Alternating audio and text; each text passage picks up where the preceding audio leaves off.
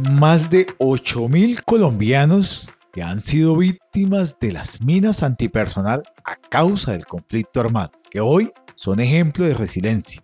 Bienvenidos al podcast del Ejército Nacional, donde tendremos como invitados al Departamento Jurídico Integral con su espacio del programa Entre Leyes y Voces.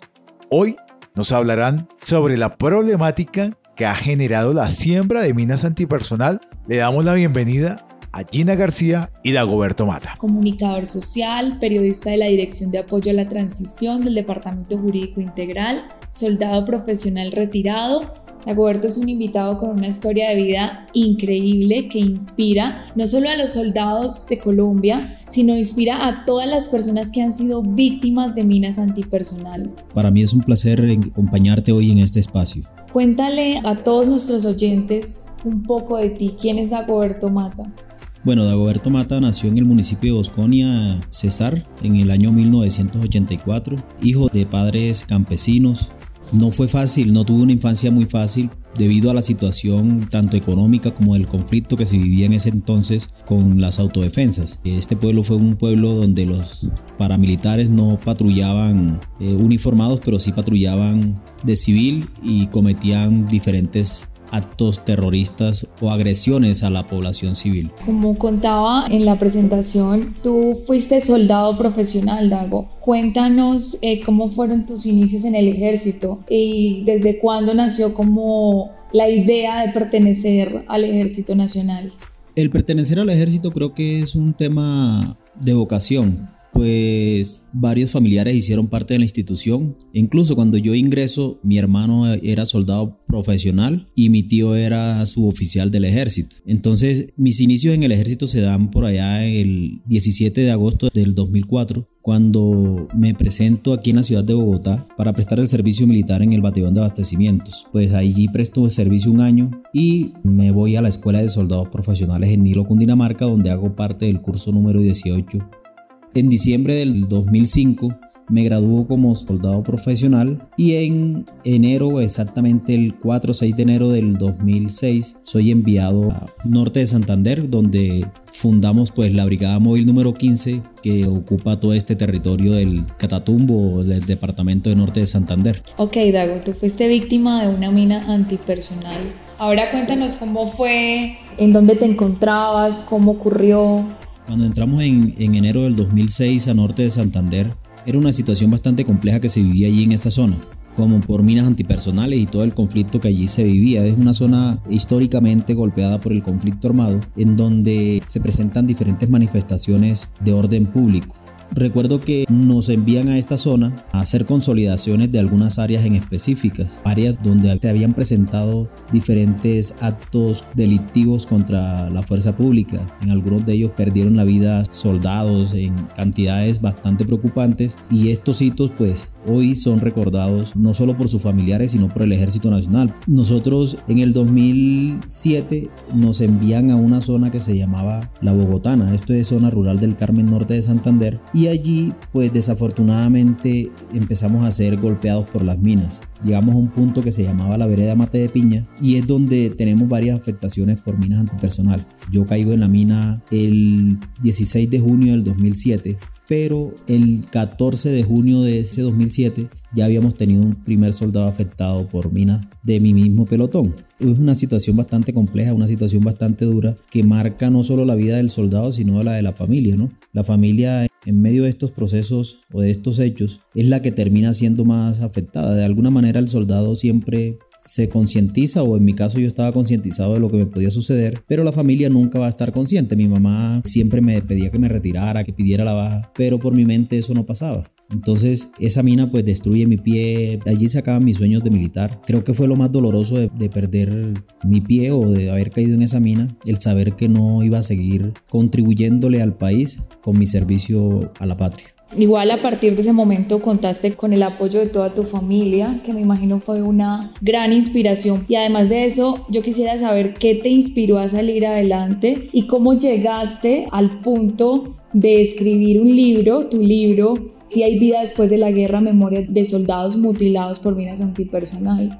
En estos casos la familia creo que es la que más sufre. Muchas veces el soldado o el militar cuando es afectado por estos actos se guarda muchas cosas y no le cuenta las cosas a, los familiares. Por ejemplo, hay soldados que están en zonas bastante críticas como era mi caso. Yo le decía a mi mamá que todo era amor y paz en esa zona, pero yo sabía que ella sufría mucho porque veía noticias. Después que un soldado cae en una situación como estas, tiene dos caminos, quedarse en el dolor o sobreponerse al dolor. Las cosas siempre he dicho que pasan para bien o para mal y creo que de alguna manera lo que mí me sucedió fue para bien. Yo tomo la decisión gracias a una señora mayor en ese tiempo, Sonia Ardila, que me motiva a estudiar, o sea, me ayuda a hacer la gestión de cómo vincularme a los procesos que algunas fundaciones llevaban. Me vinculo a un proceso de apoyo de estudio o, apoyo por medio de becas que tenía la Fundación Tejido Humano en ese tiempo y estudio en la Universidad Sergio Arboleda Comunicación Social y Periodismo. En medio de este proceso de, estudio, es donde empiezo a ver cómo visibilizar a los militares víctimas de minas antipersonales y me doy cuenta que por medio del periodismo se puede hacer mucho. Cuando estoy en tercer semestre que empiezo a ver talleres de redacción, veo que por medio de la crónica se puede realizar la visibilización a los militares víctimas y empiezo a indagar un poco más y es allí donde empiezo mis primeros pasos para entonces era muy poco lo que se había escrito sobre militares víctimas de minas antipersonales. Cuando empiezo a hacer mi trabajo de grado, empiezo a darme cuenta que había un gran vacío en, cuanto a memoria de soldados víctimas de minas. Entonces empiezo a hacer mi trabajo de grado referente a minas antipersonales y este trabajo pues afortunadamente es finalista en un premio nacional de periodismo y creo que allí afianzo más mi decisión de seguir trabajando en todos estos procesos de visibilización. Con el uso de estos artefactos explosivos, ¿qué crees tú? ¿Cuáles son los derechos que se le pueden estar violando a las personas o a los militares que han sido víctimas de minas antipersonal? El uso de medios y métodos prohibidos en la guerra, como es el de las minas, es una práctica que infringe el derecho internacional humanitario. Pero aparte de esto, pues está violando el derecho a la vida porque muchos de nuestros soldados y civiles que caen en minas han perdido la vida. Hay más, de acuerdo a cifras del Senan, del 2003 a marzo del 2023, más de mil militares han fallecido con la implementación en, los conflictos de estos artefactos, en especial en el colombiano. Entonces, familias destrozadas, esto viola los derechos humanos, un sinnúmero de situaciones que se violan aquí en estos procesos. Correcto, nadie está preparado para algo así y hay muchas personas en este momento pasando por una situación como la que tú viviste. ¿Cuál es el consejo o el mensaje que tú le enviarías a esas personas? El consejo especialmente sería que mi Dios sabe cómo hace sus cosas y creo que siempre va a haber una segunda oportunidad en la vida. Si hoy muchos de esos soldados o personal civil que se encuentra afectado por una mina, mi Dios le dio una segunda oportunidad, es por algo. Hay que lucharla, hay que seguir adelante, hay que buscar alternativas para continuar la vida porque la vida sigue, la vida no queda allí con una afectación que uno sufra. Y creo que la vida es de caer y levantarse. Si tú te caes, toca levantarte porque si te quedas allí va a ser muy difícil que vuelvas a retomar el camino. Y creo que la mejor decisión es seguir y buscar alternativas después de estos procesos para ver cómo puedes seguir contribuyendo a toda la sociedad. Porque creo que todos somos funcionales, todos somos capaces de lograr cualquier objetivo o cualquier meta que nos podamos trazar. Muchas gracias por haber estado el día de hoy. Es una historia de verdad que inspira y sé que le va a servir a muchas personas para sobrellevar cualquier situación que estén atravesando en este momento. Gabriela, muchas gracias a ti por invitarme a, a este programa.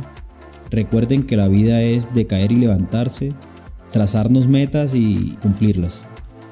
Gracias al Departamento Jurídico Integral del Ejército Nacional y por esta información brindada que nos da un registro único de víctimas en Colombia, el cual este flagelo ha dejado un innumerable de víctimas con más de 13.000 víctimas de minas antipersonal.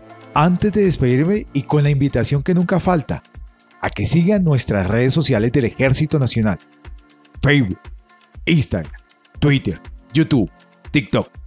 Me despido con patria, honor, lealtad.